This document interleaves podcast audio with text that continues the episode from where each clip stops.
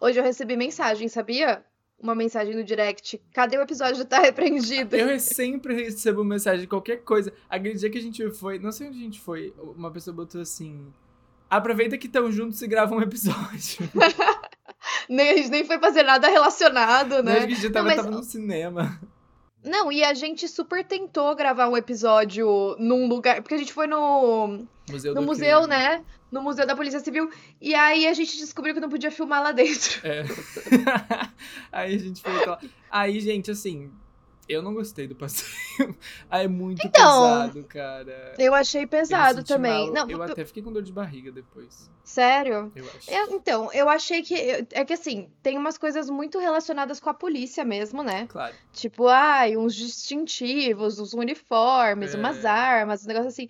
Mas, gente, tem uma sala lá específica. Na verdade, são várias salas pesadas, mas tem uma que foi a que você nem entrou, lembra? Sim. Nossa, tem uma sala muito pesada que mostra uns, uns ferimentos super explícitos Ai, ai. e umas pessoas carbonizadas e, Não. tipo, tem feto dentro da jarra. Ai, não precisa disso, gente. Não, não. Não, é horrível. Tanto que tem um alerta do lado de É. fora da sala se você é gestante ou se você passa mal pra não, Pra não não ver, né? É, Achei pesado também. Mas precisa de autorização, né? Se for gravar. sim. Na verdade, pode tirar foto só. É, e aí a gente não conseguiu gravar, né? Então fomos um pouco humilhados por. Sim, mas valeu a intenção, né? A gente tem. É, valeu a intenção. A gente... O que conta é que a gente foi até lá. É. Foi um tentamos, passeio. Chegamos e aí a primeira coisa que nos falaram foi: Ah, só pra avisar, não pode gravar aqui dentro. Tá? E a gente, Exatamente. "Ah, Não, e o pior legal." que foi o maior tour pra gente conseguir chegar, né? Porque eu errei o caminho umas É 30 verdade. vezes. A gente ficou mais tempo no caminho pra caminho. ir do que dentro do museu. É verdade. Ai, que horror. Ai, gente, mas faz parte. Mas enfim, gente, tô muito animada porque eu comprei um carro finalmente. Comprei um carro novo. Comprou um carro novo, isso é muito show. Sim. Que carro é? Eu Meu, então, eu eu, nem, é, eu nem ia comprar agora. Quer dizer, é que eu estou enrolada. Minha mãe me xinga, porque ela. Porque eu, eu te falei, né, que eu fico nervosa quando eu tenho que gastar muito dinheiro em alguma coisa. Sim. E aí, eu fui pra, pra São João esse fim de semana, pra casa dos meus pais. E aí, eu já tinha visto a concessionária lá, porque eu queria o Kicks. Eu não sei se você vai saber qual que é. Não. Mas enfim, é, é um que eu queria. E eu já tinha visto na concessionária e tinha dois lá pronta entrega. Que, tipo assim, eu tinha gostado, mas sabe quando você gosta, mas você não ama? Aham. Então eu tava com um receiozinho, assim. Só que aí, por fim, eu decidi, tinha um prata lá que eu meio que decidi que eu queria pegar. Aí, beleza. Aí, chegando lá, tinha acabado de chegar naquela semana um do jeitinho que eu queria, tipo, da cor que eu queria, Sério? o banco que eu queria, aham. E aí eu comprei esse. Ah, Foi assim, e, ela- e a mulher falou, ela falou, veio pra você, porque na primeira vez que você veio eu não tava aqui, e, e chegou agora. Aí ele é branco com o teto preto, Ó. e o banco é marrom. Eu fiquei muito feliz, porque eu queria um, um banco de outra cor. Aham. Aí eu tô animada. Ai, que show. Aí eu tava. É, daí eu tava fazendo os pagamentos assim aqui, mas eu vou dar o meu carro na troca, né? Sim. Então eu vou ter que voltar pra lá. é, no fim dessa semana, no começo da outra, pra levar o meu carro, eles fazerem a vistoria e aí depois eu posso pegar, entendeu? Ah, tá. Então já vai, vai demorar um pouquinho, não é já agora, pronta entrega. Não, não. Até porque, como eu já. É, é, tipo, é pronta entrega, mas ainda assim tem uns trâmites que você tem que fazer, Sim. né? Se eu tivesse lá em São João, ia ser mais fácil, porque daí eu já Sim, levava o meu hora. carro. É. É, dava pra ir fazer isso hoje e aí, sei lá, amanhã ou depois eu já tava. Mas como eu não moro lá, né? Tem que programar pra ir. Sim. Ai, mas que Mas show! Muito show. Sim, carro agora novo. Chega de trauma Vida. de morros. É verdade, a Ju não consegue. Gente, a Ju esses dias foi subir um morro de carro e o carro dela é manual. Manual. E aham. aí Meu, gente, foi ridículo. ela parou no meio do morro, não conseguiu subir, formou uma fila de carros atrás dela. Ela pediu ajuda pra um outro carro que parou. Não, eu, eu fiquei em choque porque eu tive que ligar o pisca-alerta e falar pras pessoas me passarem, porque eu não conseguia sair de lá. E aí eu fiquei tipo, meu, eu não vou conseguir sair daqui enquanto tiver carro atrás de mim. Eu vou ter que ficar aqui até duas da manhã pra parar de ter. Eu vou morar aqui São agora, Paulo entendeu? completamente parada por conta da Ju. Não, e ainda o Waze tinha me levado pra um bairro mó perigoso, então eu já tava tensa. Sim. E ainda aconteceu isso. E aí o cara foi muito gente boa, né? Eu, eu restaurei a minha fé na humanidade, porque ele tava com a esposa e com o filho no carro. Daí ele ficou fazendo um joinha pra mim pra perguntar se tava tudo bem. E eu não, quase chorando. assim. Aí a, a mulher dele guiou o carro dele e ele dirigiu o meu pra sair do morro. E na hora que ele foi da partida, ele ficou muito nervoso também, porque eu acho que ele tava achando que meu carro era muito difícil de sair, já que eu não Ah, tava sim. conseguindo, né? Só que não é, meu carro é fácil, ele nem vai pra trás. É que eu que fico nervosa, entendeu? Só que ele tava muito tenso, tipo, ele, ele até falou: "Vamos ver se eu vou conseguir aqui". Aí na hora que ele entregou o carro, ele falou pro filho dele: "Tá vendo, filho? Passei no teste".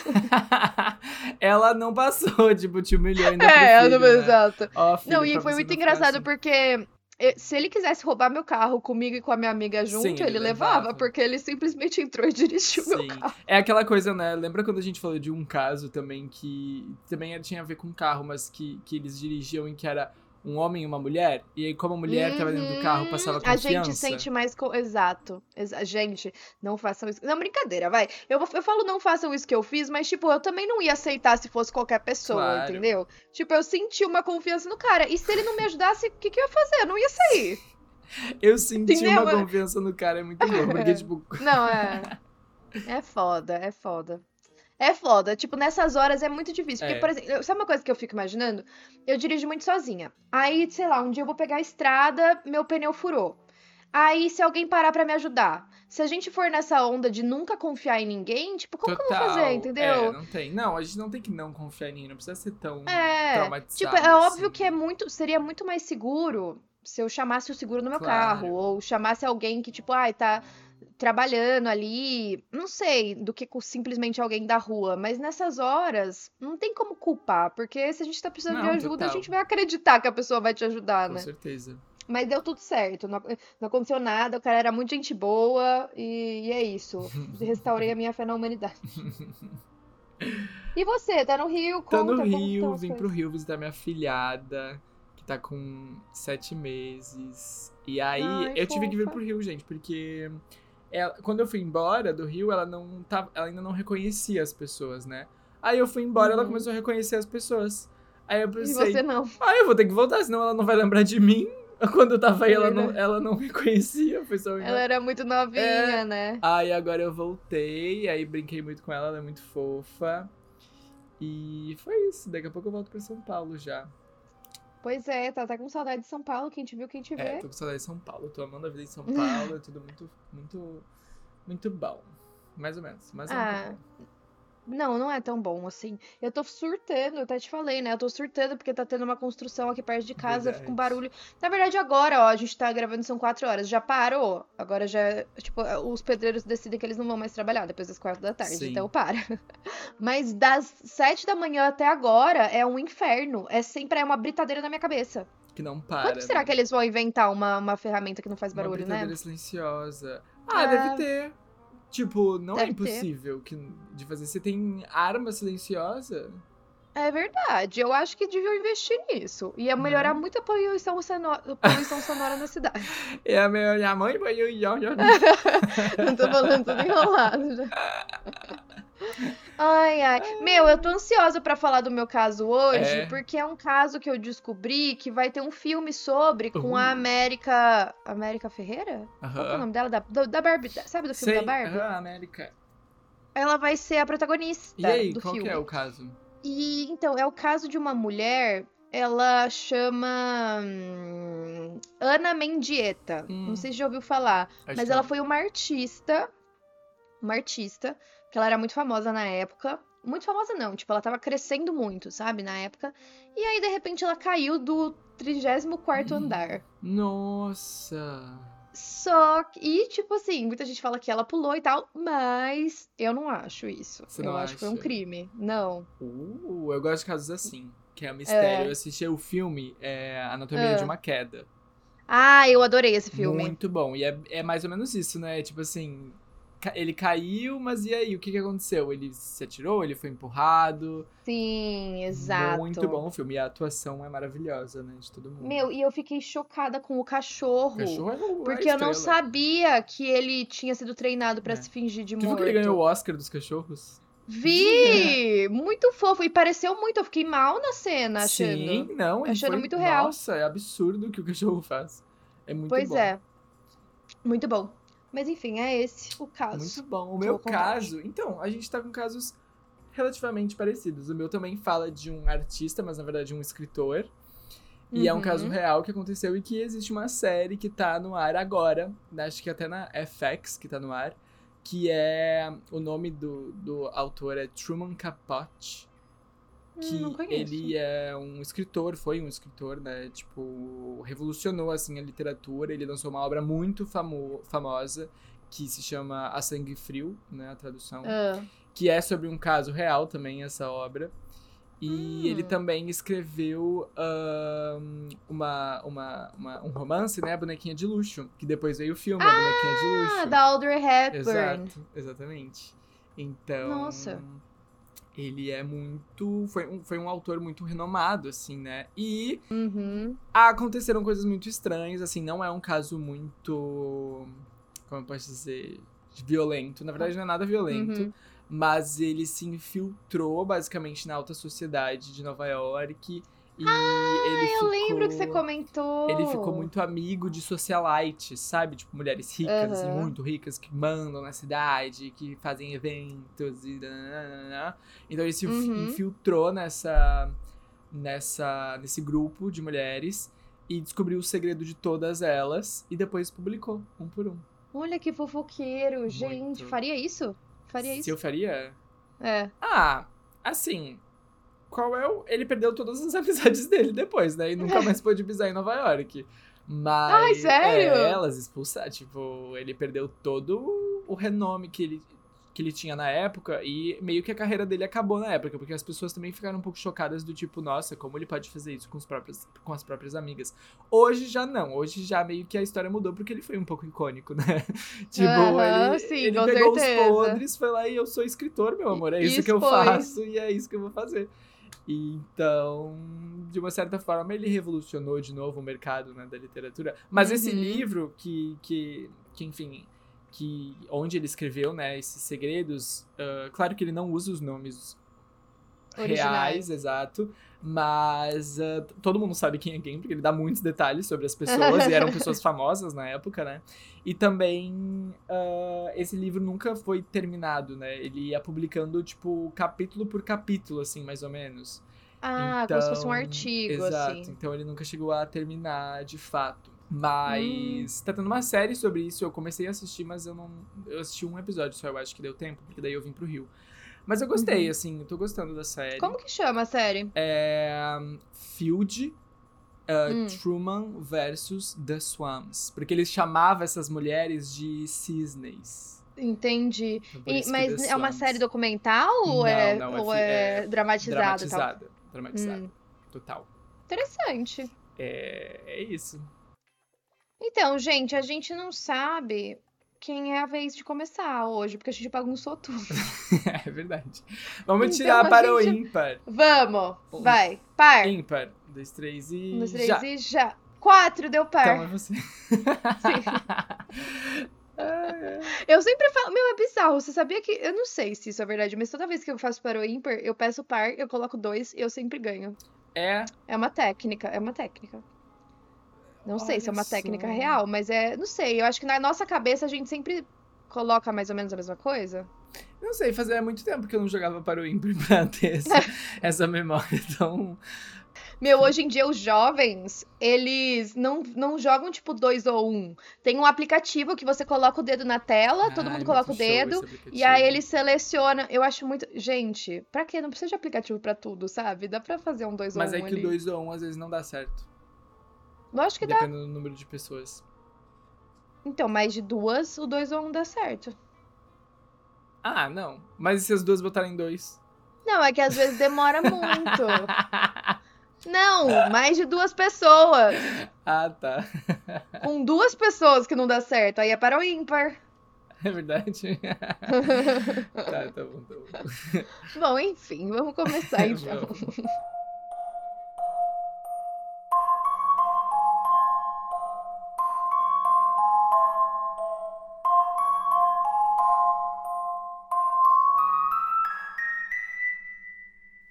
Vamos. Falar sobre a história da Ana Mendieta. Ela nasceu em Havana, em Cuba, em 1948, e aí ela foi mandada para os Estados Unidos em 61 pelos pais dela para uma iniciativa americana que migrava crianças cubanas que estavam fugindo do regime do Fidel Castro.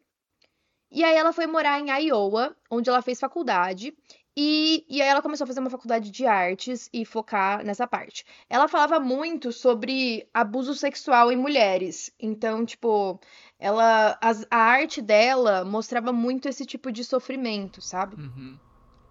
E aí ela era vegetariana, todo, todo mundo falava que ela era muito querida, mas ela também era muito argumentativa. Então ela acabava brigando bastante com as pessoas. Entendi. Uma das artes que ela fez, que foram mais famosas, foi uma. Ela pegou uma, a porta de uma casa na rua e ela colocou um sangue escorrendo dessa porta. E ela queria fazer um experimento social para ver quais pessoas passariam ali pela frente e iam tentar ajudar e procurar saber o que aconteceu dentro da casa. Hum, E aí ela ficou super decepcionada com o resultado, porque meio que as pessoas não se importavam muito, sabe? Mesmo vendo claramente Sim. que era sangue. E, e ela usava sangue mesmo. Eu não sei se era é, sangue animal, que tipo de- tinha de bolsa de sangue, ou o que que Aham. era. Mas ela não colocava tinta, ela colocava o sangue mesmo ali pra representar e ficar mais real. O que você faria? Ah, você ia ver. Eu acho que eu ia ver, É. mas eu acho que eu não iria, não ia, não ia ser a pessoa que ia bater na porta e Sim. falar, oi, tudo bem? Eu ia, tipo, pedir ajuda pra alguém, sabe? Sim. De repente falar pra polícia, alguma coisa assim. Sim. E você? Provavelmente também. Provavelmente eu ia ver e eu ia ficar. "Ah, Meu Deus, meu Deus. Aí eu ia dar uma Uhum. olhada assim, tal. Mas não sei se eu já chamaria a polícia. Eu acho que eu ia A tentar é de falar cara, com o né? vizinho, sabe? É, eu também. Eu também. Acho que eu ia tentar procurar informação com alguém que tava ali perto já, né? É. Tipo, que já. Eu, eu tava vendo um episódio de um negócio de investigação esses dias, que eles fizeram um experimento de colocar três pessoas em um camarim, e aí do nada começou uma briga do lado de fora. Tipo, as pessoas discutindo uma com a outra, não sei o quê, e parecia que ia virar uma coisa física. Ah, E aí eles estavam fazendo esse- experimento pra ver se alguma das três pessoas que estavam dentro desse camarim iam levantar e tentar apartar a briga. e aí? E aí mostrou que, tipo, no começo, na discussão, eles ficaram meio apreensivos, meio um olhando pro outro. E aí, na hora que, que, tipo, eles ouviram uns barulhos mais altos e parecia que alguém tava ameaçando bater em alguém, daí eles levantaram e, E e foram. foram tentar ver o que tava acontecendo. É. Ah, tá. É, eu acho que eu ia Não sei o que eu faria. Eu ia é. com certeza ver o que tá acontecendo, mas não sei se eu ia apartar a briga. É, Depende muito de quem que tá brigando. sim. É, tipo, um deles falou, tipo, calma, sabe? De longe, Sim. assim. Eu acho que ia ser que nem a Miley tipo. Cyrus no show dela, que tinha duas pessoas brigando, ela no meio do show cantando, pega o celular e começa a gravar as pessoas brigando. Imagina! Só começa a filmar pra postar depois. e ela cantando uma música assim, sentada, gravando as pessoas da plateia brigando. Achando o máximo, muito né? bom, muito bom. Bom, no início de 85, a Ana se casou com um artista, um escultor minimalista chamado Carl André. Ele era muito famoso, ele era 13 anos mais velho que ela. É, ele tava no- um- ele era um dos artistas centrais do movimento minimalista da década de 60. E aí ele produzia várias esculturas que tinham vários materiais industriais, tipo placa de magnésio, tijolo, essas coisas. Eles se conheceram em um painel em 79, uma, uma obra que estava sendo exposta. E ele era muito conhecido em Nova York, muito mais conhecido do que a Ana, que ainda estava começando com os projetos dela. A arte da Ana, ela estava sempre centrada na identidade cultural dela de ser cubana, na feminilidade e na ideia de desafiar as normas patriarcais através da natureza. Então ela gostava muito de fazer essa arte performática. Tipo, teve uma vez que ela deixou marcas do corpo dela na lama e no solo de, uma, de um bosque e ela se cobriu de sangue e de penas. Ai, meu Deus do céu, imagina tu encontrar com Sim, ela. era, era uma arte meio chocante Uhum. que ela fazia. E ela também era uma ativista muito poderosa, mesmo fora do mundo da arte. Ela teve vários projetos tentando reconectar os cubanos que tinham migrado com os familiares que estavam lá em Cuba, e também trabalhava para criar um ambiente de trabalho seguro para mulheres artistas. E aí o sangue, como símbolo artístico, foi muito importante para ela, mas não tinha essa conotação mórbida. Era um símbolo de renascimento, de força vital e algo como conectar a arte com a natureza. E, e aí, enfim, né? Daí eu comentei, pra, comentei com vocês essa, essa arte que ficava escorrendo em uma porta na rua. Ela filmou as pessoas que passavam, que notavam o sangue, mas não tomavam nenhuma atitude. E infelizmente, alguns anos depois, isso também ia acontecer com ela. Só que ela seria a vítima, né? Sim. Bom, aí os dois, né? Quando a Ana se casou com, com o Carl, eles foram, eles foram morar em um edifício muito rico lá de, de Nova York. E, enfim, eles tinham um relacionamento meio conturbado. Muitas pessoas que viviam com eles falavam que eles se envolviam em muitas brigas. E aí, no dia 8 de setembro de 85, no mesmo ano em que eles se casaram, os dois estavam em casa, no apartamento deles, no 34º andar. A Ana tinha ligado para uma amiga dela, a Natália Delgado, e contou que ela estava com planos de se divorciar do Carl. Hum, Ela falou que ele tinha alguns hábitos de trair ela. E, e ela estava ela tava conversando com o advogado dela para reunir algumas evidências da infidelidade dele. E ela disse até para Natália que ela tinha coletado algumas transcrições das ligações que ele fazia para as amantes. hum. Mais tarde, alguma coisa aconteceu entre os dois. É, o, o André, o, o Carl, ele mencionou que os dois brigaram para ver quem era mais famoso no mundo da arte. Uhum. E aí, nessa mesma hora, na rua, é, um porteiro ouviu uma mulher gritar várias vezes a palavra não, tipo, não, não, não, não, não. E depois ele ouviu um barulho bem alto. Quando ele foi ver, é, a Ana tinha caído do 34º andar. O Carl ligou pra polícia, ele falou que os dois tinham brigado, e aí ele seguiu ela até o quarto dos dois. Ela levantou a janela e pulou. Essa foi a versão dele. Hum. E aí, quando a polícia chegou, ele mudou a versão. Ele disse que ele estava assistindo TV na sala e a Ana estava no quarto. E aí ele disse que quando ele chegou no quarto, ela já não estava mais lá. Hum. E aí o que é bizarro é que na ligação de emergência ele mesmo falou dessa briga que os dois tiveram, que os dois tinham uma briga falando sobre quando, que- quem era mais famoso, e aí ela foi pro quarto, ele foi atrás e aí ela pulou pela janela. Ah. Tipo, não fez nem sentido pra mim. Por que que ele falou isso pra polícia? Tipo, a sua mulher acabou de pular, pular do 34º andar e você fala: "Ai, a gente tava brigando pra ver quem era mais famoso".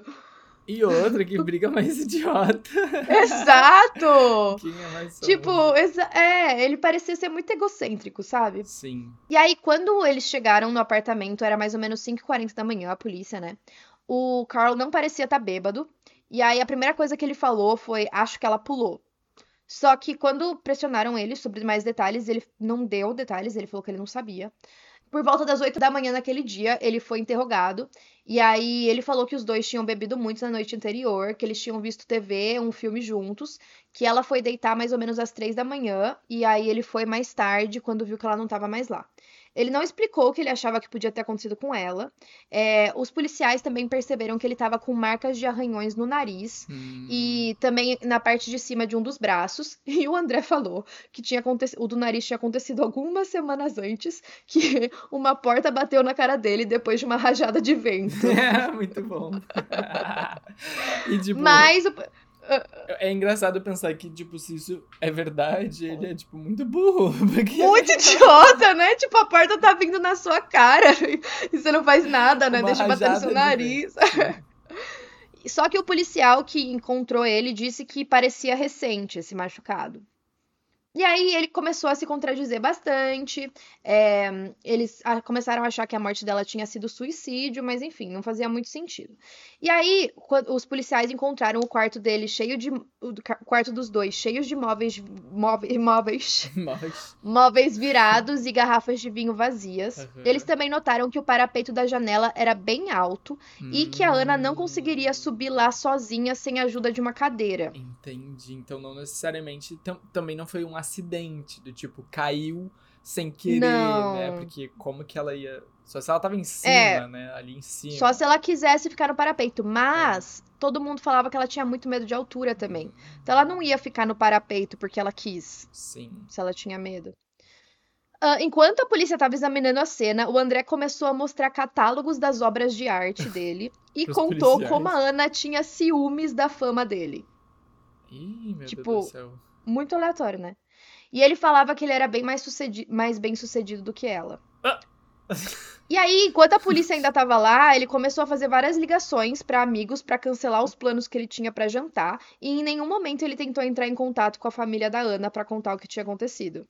E aí os, os investigadores também notaram que se ela tivesse caído mesmo sozinha, ela ia cair em um outro ponto da calçada, não o que ela caiu. Ah, entendi. Então não faria sentido.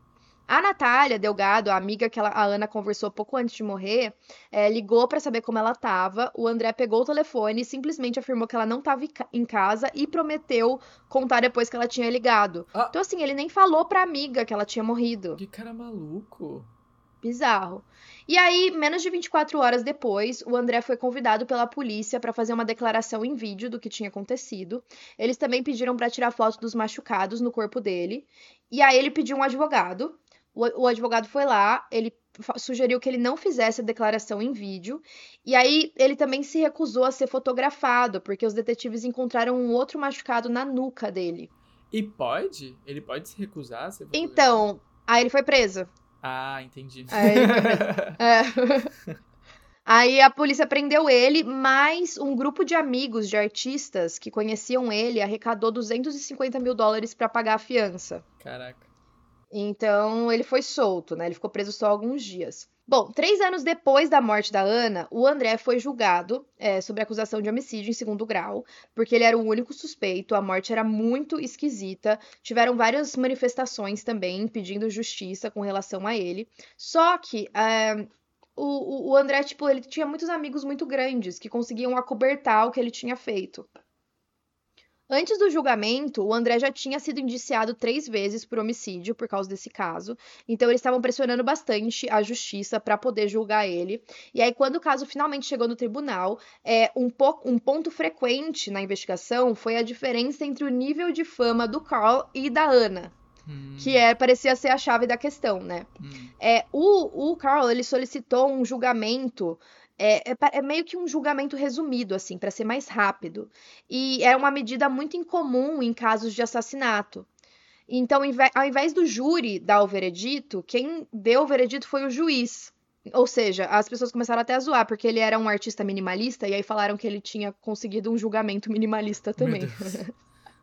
Uma das principais estratégias do advogado dele baseava-se no racismo evidente, tipo, eles queriam desviar os foco, o foco das alegações, é, eles insistiram no temperamento latino da Ana, como se ela fosse muito brava, por isso o racismo, sabe? Como se é, Ah, tipo, a defesa dele foi racista, entendeu? E também focaram nos problemas dela com álcool, falavam que ela bebia muito. é, Só que eles já tinham apresentado um exame dela, toxicológico, depois da morte, e mostrou uma quantidade substancial de álcool, nada demais, não é como se ela Uhum. tivesse bebaça na hora. Uhum. É, e, o, e o Carl, ele nunca fez o mesmo teste, ele se recusou a fazer um exame toxicológico pra gente saber se ele tava bêbado ou não. Uhum. É, e o bizarro é que depois do julgamento, o Carl foi oferecida para ele a oportunidade de selar os documentos relacionados ao caso, incluindo as transcrições de ligações que o advogado da Ana já tinha conseguido e resultados da perícia na cena. E a única pessoa capaz de abrir esses documentos de novo é ele, então a gente não tem mais acesso ao que realmente aconteceu no tribunal. Isso é bizarro, né, dele Muito. poder fazer isso. Então, todas as casas, eh, quer dizer, todas as evidências do caso foram não, não estão disponíveis Sim. publicamente. É a única coisa que a gente tem é a transcrição do julgamento. É, os advogados insistiram na inocência dele, enfatizaram a posição dele de alto escalão no mundo da arte, que ele era visto como pioneiro na escultura minimalista. É, e aí o porteiro do prédio, ele deu um depoimento no tribunal. Ele falou que ouviu a Ana gritando não, não, não, não, não. E os advogados do Carl só falaram que ele tinha um histórico de problemas de saúde mental e não era confiável. Tipo, não Pô, dava pra mas confiar o no testemunho. ouviu lá do trigésimo andar. Então, eu acho que a janela devia estar aberta, né? Mas é bizarro. Pô, mas mesmo Mas será que não dá pra aberta, ouvir? Do Será que o som não dá? trigésimo andar, eu acho que não. Mas se alguém estiver gritando. É, é, não, não vou falar que não, porque eu não sei, né? Mas, tipo, nossa. Mas ela não. É, e ela não ia gritar enquanto ela caía, né? Não tem como. Ah, não, pode ser que ela gritou enquanto ela Será? caiu. Por que não tem como? Ah, será que quando você tá É, tu- caído tu você nunca viu consegue gritar? animado? Ah, é. Desenho. Não! É verdade. É, não sei, verdade. Eu não tinha pensado por esse Não, lado. não sei, eu tô zoando, mas é que horror brincar com isso. É, Mas é. Outra coisa que eles usaram. Eu não sei se dá pra ouvir lá do trigésimo andar. Eu também não sei. Não sei também, não, não te, a gente não tem relatos deles terem feito o teste, sabe? Se, Uhum. se ouviu ou não. E outra parte do julgamento se transformou na discussão nas obras da Ana, no mau sentido, porque a defesa alegava que o uso de sangue e terra era um sinal de um desejo subconsciente de se matar. Ai, que nem no filme. É verdade. Que eles usam a obra do. O que ela escreveu, né? artista, Do que ela escreveu antes pra culpar, tipo, coisas, né? E, e justificar Uhum. coisas, só que, tipo, a obra é uma coisa subjetiva É, e fic- e- e- e fictícia. fictícia. é. E ela nunca usou nesse sentido, ela mesma falava nisso. Aham. É, muitos falavam das, é, que ela tinha umas práticas e crenças ocultas indígenas e insistiam que o interesse dela por tais assuntos significava que ela era mentalmente instável, então ela poderia ter se matado como parte de um ritual. Meu Deus. Ah, então, tipo, a pauta da defesa foi só Foi. racismo e preconceito. E a arte dela, exato, exato. Tipo, apenas. Nenhuma. A- É. Nenhuma E defesa, aí- apenas racismo. Exato, exatamente. E aí, em contrapartida, a promotoria tentou descartar desde o início a possibilidade de ter sido um acidente ou dela ter tirado a própria vida. É, eles observaram que o parapeito da janela era muito alto e, na- tipo assim, ficava na altura do peito de um homem comum. Só que, que, tipo, uma média de altura de um homem, que na época seria, sei lá, 1,70, a Ana, ela não tinha nem um metro e meio direito. Ela era muito baixinha pra conseguir. Hum. Então ela não podia ter subido lá sozinha, ela também não teria caído acidentalmente. Os amigos afirmaram que ela tinha um histórico de medo de altura, tipo um medo histérico. Então a ideia dela subir voluntariamente no parapeito de uma janela era absurda. É, também teve o porteiro. E aí a teoria da defesa, da, da defesa não, da acusação, é que o Carl teria conseguido dominar ela e isso fez com que ela caísse da janela, como se ele tivesse empurrado mesmo. Uhum. E aí eles também notaram os arranhões nele no dia seguinte. Ele insistiu que era porque a porta bateu na cara dele. E aí outras testemunhas relembraram o comportamento violento que ele tinha. As ex-esposas dele também testemunharam sobre isso em particular, mas elas se recusaram a testemunhar em público no tribunal. Então ele já tinha um histórico de ser violento mesmo com as ex-mulheres. Ah, o Ministério Público também insistiu no divórcio, já que a Ana queria se divorciar, é, como, como se aquilo fosse o motivo de uma briga, e depois ele ficou muito puto e decidiu matar ela ele- ela não, não se divorciar dele. Bom, enfim, as testemunhas do Carl, eles negaram esses planos de divórcio, eles falaram que não, o casamento deles estava ótimo, eles não iam se divorciar. A maioria das pessoas que defendiam a Ana eram artistas negros, ativistas feministas, é, as pessoas mais, tipo, imigrantes, sabe? Pessoas que se identificavam com ela. Mas o Carl tinha apoio de, tipo, grandes galeristas, curadores de museus, colecionadores, a maioria homens brancos privilegiados, entendeu? Uhum, Então, teve uma grande discussão pública, e aí a, a discussão foi no gênio artístico dele. Tipo, as pessoas só falavam o quanto ele era grande e bom e um ótimo artista e que ele nunca poderia ter feito isso, Ah, entendeu? então tá. Ah, entendi. Aí a maioria dos envolvidos no caso, por parte do Carl, eles permanecem em silêncio, eles se recusam a responder qualquer pergunta. Ahn, a Ana, três décadas depois da morte dela, se tornou uma artista proeminente, respeitada, mas enfim, infelizmente ela faleceu, né? Alguns grupos ativistas, principalmente grupos artísticos femininos, eles organizaram protestos e até compareceram no julgamento do Carl. Eles compararam com o caso do O.J. Simpson, mas Nossa. essa teoria aí não causou muito impacto. Ah, no dia do veredito, o New York Times publicou um artigo sobre o julgamento. Eles deram atenção especial ao álcool encontrado no sangue da Ana e o impacto do Carl no, no mundo da arte contemporânea. Ah, e aí, tipo, a, a carreira art- artística mesmo da Ana só teve algumas observações pequenas e passageiras, então ninguém levou muito a sério. E com ele, não aconteceu praticamente nada. Ele não, não pegou uma pena, assim, ele se mudou para Europa por vários anos depois do julgamento, continuou expondo a arte dele lá até as coisas se acalmarem. Hoje ele mora no mesmo apartamento que ele morava junto com a Ana. Ele vende as obras dele para as mesmas galerias.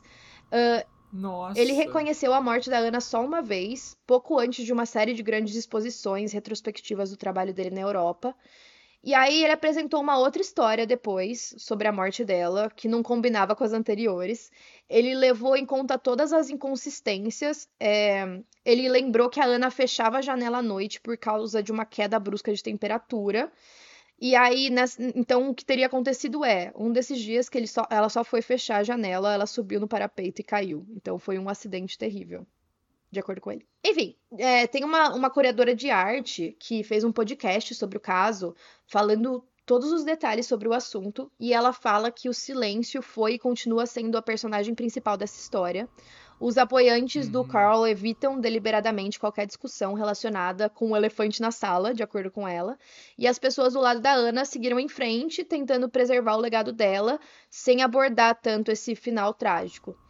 E, de acordo com o Carl, ele acredita que a atual esposa dele salvou a vida dele e que ela se dedica a proteger ele dos haters. Ah. Pois é. E é... Os haters da Polícia Federal. Exatamente. e aí vai meio que isso, nunca aconteceu nada com ele, tipo, eles não tinham também provas suficientes para acusar ele de um crime, e eu acho que mesmo que se tivessem, eles tipo, tudo tava sendo abafado Era porque ele é um difícil. artista muito famoso e renomado. Sim, deve ser uma pessoa super influente uhum. em Nova York e tal, então, tipo, isso dificulta. Exato. E aí é muito triste, eu quero muito ver como que vai ficar o, o filme. Como eles vão ah, fazer. Verdade. Até porque ele ainda tá. Ele, ele ainda tá vivo. Só deixa eu confirmar Nossa, se ele ainda tá vivo. Sim. É, ele tá vivo Ansioso. ainda. Ah, não, ele faleceu. Olha! Ele faleceu dia 24 de janeiro desse ano. Acabou de morrer. Nossa! Caraca, coincidência. Pois é, porque senão, né, ele. Eu não sei se eles vão passar pano pra ele no. No filme, provavelmente não. não. Eu acho que eles não iam fazer um filme sobre isso pra passar pano. Ah, é, ele. com certeza. Com certeza. E aí ele é. faleceu agora. Se vocês pesquisarem o nome dele no Google, tem foto dos dois juntos. Complicadíssimo. Uhum. Ah, é muito complicado quando. Quando é um caso assim, né? Que a gente sabe que deveria ter sido, sei lá. Pois é. Mais. Mas assim, pesquisando. Incisivo e Pesquisando mais... o nome dele também, tá assim, tipo, morre Carl André, artista acusado de matar a mulher. Então, assim, né, as pessoas acreditam Sim, que ele matou. Sabe, uhum. mas, mas ele só não, não foi declarado culpado, né? Mas meio que. Exatamente. No fundo, todo mundo sabe todo que mundo foi sabe. isso. Exatamente. Mas assim, na, na própria Bom, reportagem tá com mais foco nas artes dele do que na morte do mesmo. Do que nisso. Uhum. Sim, imagino. Pessoas influentes, né? Falando em pessoas influentes. Uhum. Vamos para o meu caso, então, que também é de Nova York, né? Pois é. Só que nos anos. anos. Ah, eu nunca sei se é anos 80. Eu me confundo muito quando tem que calcular. Ai, sei, sabe? sei, eu, eu, eu também. Mas enfim, gente, como eu tava falando, o Truman Capote, ele, nos anos 60, ele lançou a obra dele, que foi, tipo, a obra. Uma, Acho que a mais famosa e a que deu esse estrelato, né, para ele, que se chama Sangue Frio, que narra um assassinato super brutal, super pesado de uma família é, do Kansas. E até hoje é um marco, né, tipo, na história da literatura, do jornalismo investigativo, uh, enfim, é um livro muito famoso. Ele também escreveu uh, a novela de Bonequinha de Luxo, que foi publicada em 58, e mais tarde, né, virou virou livro, o, filme. Uhum. e o, o, o livro só se popularizou por conta do filme, né? Então foi depois que, que esse livro fez um sucesso. Uhum. E bom, ele estava em Nova York, como que aconteceu esse envolvimento dele com a, essa alta sociedade, né, de, de Nova York? Ele já tinha esse, todo esse prestígio de ser um dos escritores mais celebrados dos Estados Unidos. E foi muito chocante, assim, quando ele revelou todos os segredos das pessoas que ele chamava de amigos, né? Amigas, uhum. na verdade, porque eram todas mulheres, basicamente. Em 75, 1975, ele publicou um texto uh, chamado La Côte Basque, uh, que foi publicado na revista Esquire, acho que é assim que se fala, é, onde era esse texto onde revelava todos os segredos, que hoje virou a série que eu falei, que até quem, quem dirige a série é o Ryan Murphy, ah, que fez American sei, Horror Story. adoro ele. Exato. Bom, ele era muito conhecido, o Capote, né? Por, pelo jeito extravagante de, de se vestir, de falar, de ser uma pessoa super extrovertida e tal. É, ele tinha amizade com várias pessoas da elite social de Nova York, de Manhattan. Ele era super ácido, tipo, língua afiada total. É, e as pessoas gostavam muito dele por conta disso. Então ele tinha esse jeito meio excêntrico que foi. As pessoas achavam divertido, sabe? Então ele foi ganhando seu espaço ali na, nessa sociedade.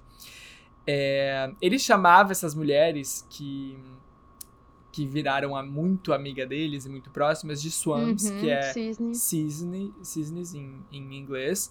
Eles diziam que elas, tipo assim, deslizavam pela sociedade como um cisne desliza pelo, pelo Meu lago, sabe? Com Deus. muito glamour e muito, e, e muita elegância. Só que não, né? Então, Falava só pra agradar elas. Exatamente, exatamente. Bom, e ele era amigo de todas que podemos dizer, tipo, It Girls hoje em Sim, dia, Gossip sabe? Girl tipo, total. seria quem? É, quem que seria hoje em dia? Sei lá, Kim Kardashian, Kylie É. Jenner. Ele era tipo- amigo de todas as pessoas mais influentes dos Estados Unidos e que ditavam tendências e que saíam nas revistas na época e tudo que elas vestiam virava, tipo, uma coisa e uma moda e uma tendência. Então elas eram realmente as ditadoras, né, de tendências. Meu, e é muito da- bizarro porque o bonequinha de luxo eles falam super em Gossip Girl, né? Falam, É. total. Ah, e que bonequinha de luxo é muito um marco, Uhum. assim, né? Tipo, fez muito sucesso. E é, e é muito legal.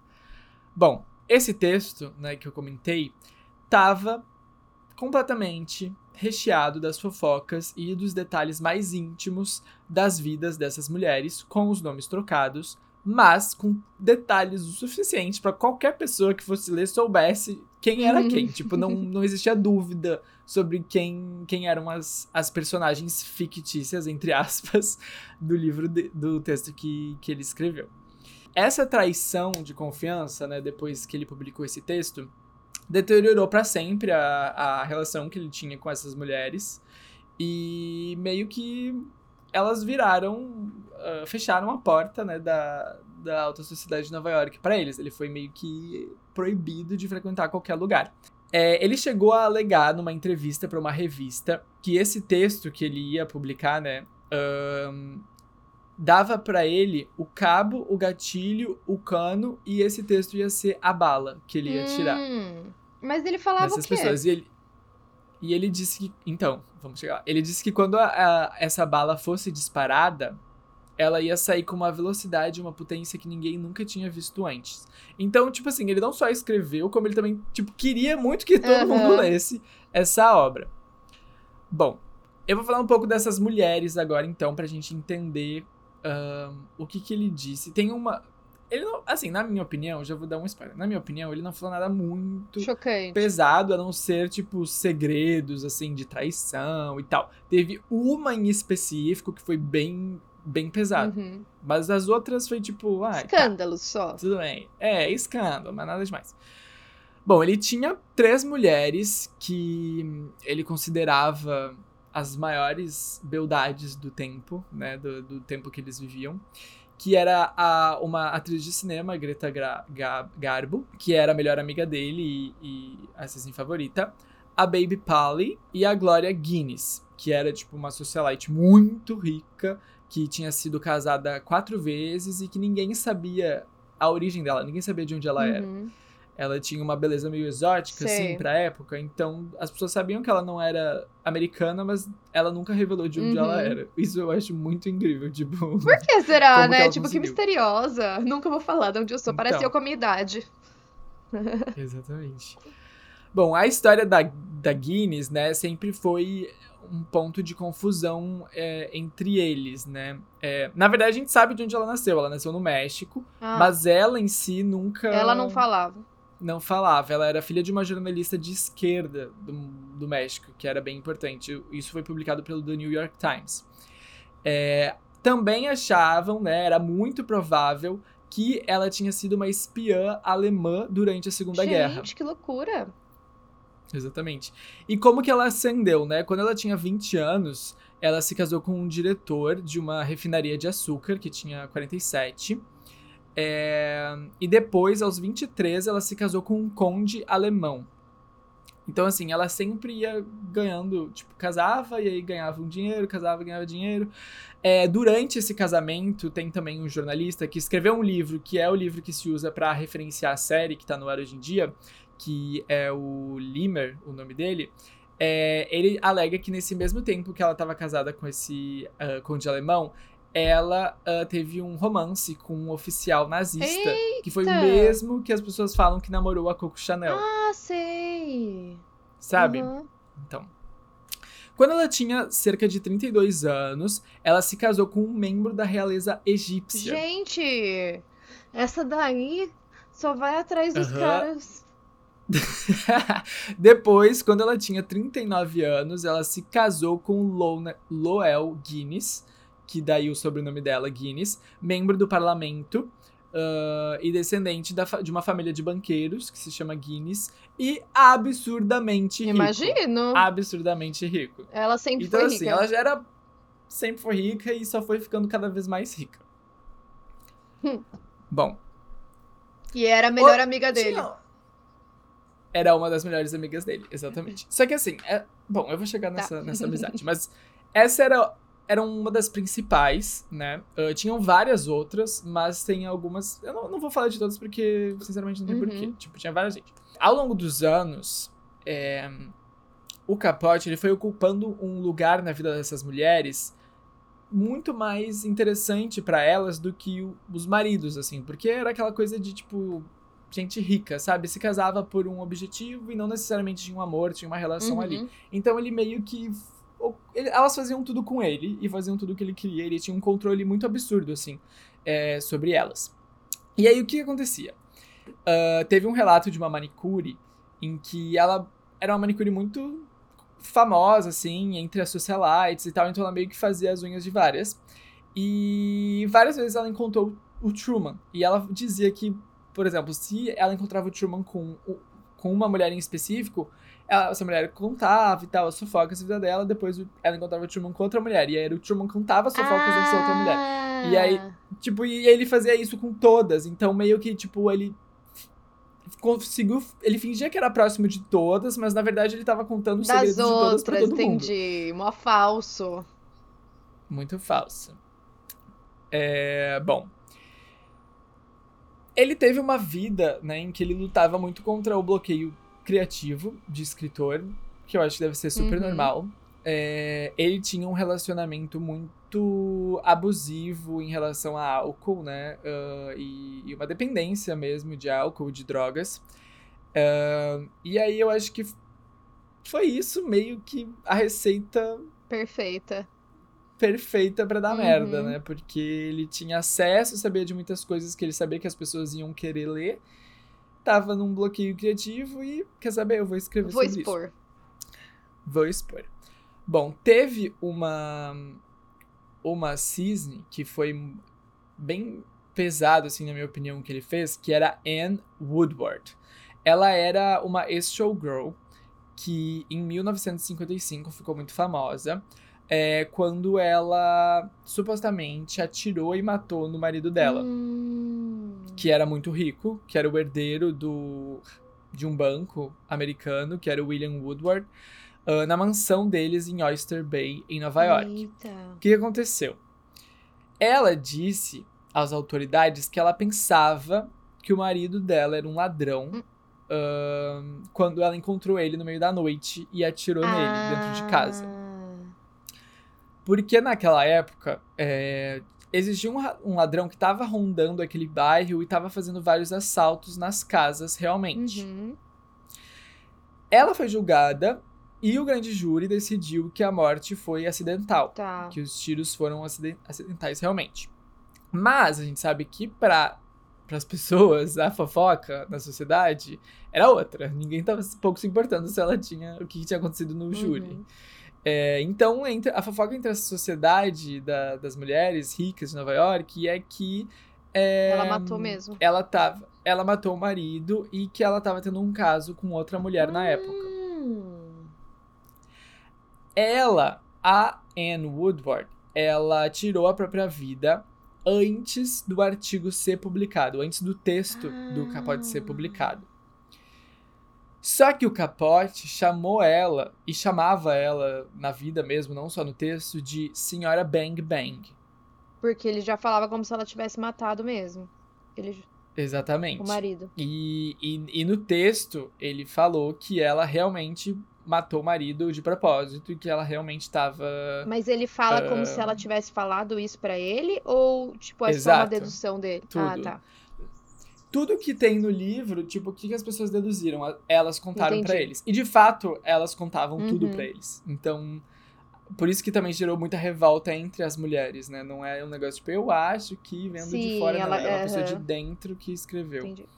o, esse autor, o Limer, que eu falei que criou esse livro que inspira a série, é, ele acha que essa história que o Truman escreveu foi uma história só pra chocar as pessoas realmente. Ah, e que Não é real. era mais uma história pra vender livro, assim, sabe? É, ninguém sabe, ele também alega isso, ninguém sabe se a Anne conseguiu um exemplar do texto antes de se matar. talvez e por se isso- isso foi o motivo dela ter tirado a própria vida. Porque ela sabia, né, que ele ia acusar ela de ser uma assassina injustamente e tal. Ahn, o fato é, o texto não tinha sido publicado ainda, foi um pouco antes, mas muitas pessoas já sabiam do texto. Uhum. E muitas pessoas já estavam falando do texto. Então, provavelmente, ela viu e ela sabia. Porque muito dificilmente, dificilmente alguém não ia falar pra Uhum. ela naquela época. Então é isso que o Limer, esse autor que fez esse livro, acredita. Então, isso ge- gera um, pe- um peso muito mais forte pro texto que ele publicou, porque, né, ele publicou uma coisa, basicamente um bullying, Sim, né, que super fez a pesado. pessoa tirar a própria vida, né? Exatamente. E o Limer, esse autor, acredita que ela não era uma. não era assassina. Uhum. Ela não tinha matado o próprio marido. Que, claro, é uma, uma coisa que a gente nunca é vai uma saber. teoria, né? É uma teoria. Mas basicamente é isso, gente. Essa é a história que Meu, que loucura, né? causou. Tipo, eu acho que é antiético, com certeza, você pegar suas amigas e publicar os segredos delas, tipo, fazer uma amizade por interesse. Na verdade, eu acho que é só antiético, né? Não, não tem. É, eu Não acho tem também a que outra opção. Exato. Por mais que ele não tenha cometido nenhum crime, É. porque ele não alegou nada, ele né, era ficção, ele falava que era ficção. Mas ao mesmo tempo ele chegou a dar uma declaração falando que ele é escritor e é isso que ele faz, e as pessoas deveriam saber. É, tipo, Tipo, eu, eu entendo ele falar por esse lado como se, tipo, a- elas tinham que perceber que- e, e não confiar nele a ponto de contar os segredos mais profundos. Mas, meu, se a pessoa tá fingindo ser sua amiga, no geral a gente acredita nas pessoas, né? Exatamente. Exatamente. Total. Como saber se eu não sou sua acho. amiga só pra publicar seus segredos depois? Hum, vou escrever um livro. Imagina! Escrever, vou fazer. Não, não vou nem escrever um livro, vou fazer um podcast. Um, pro- um podcast novo expondo um- os segredos um do outro. Como o Ju comprou um carro. É verdade. A verdade por trás do carro novo.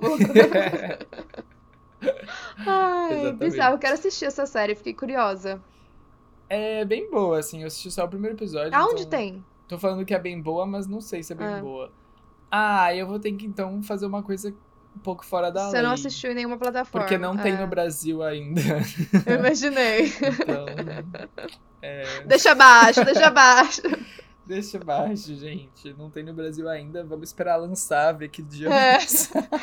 Na verdade, você não assistiu ainda, você só viu um trailer. Assisti, é, me contaram uma coisa. Ai. Bom, é isso, né? Episódio devidamente Então é atualizado. isso, gente. Atualizou. É isso. Até a próxima. E até a próxima, né? Eu acho que semana que vem a gente vai estar aqui. Sim, vamos, vamos estar. né? E vamos gravar pessoalmente. Então tá bom. Vamos. Beijos. Então tá, beijo, gente.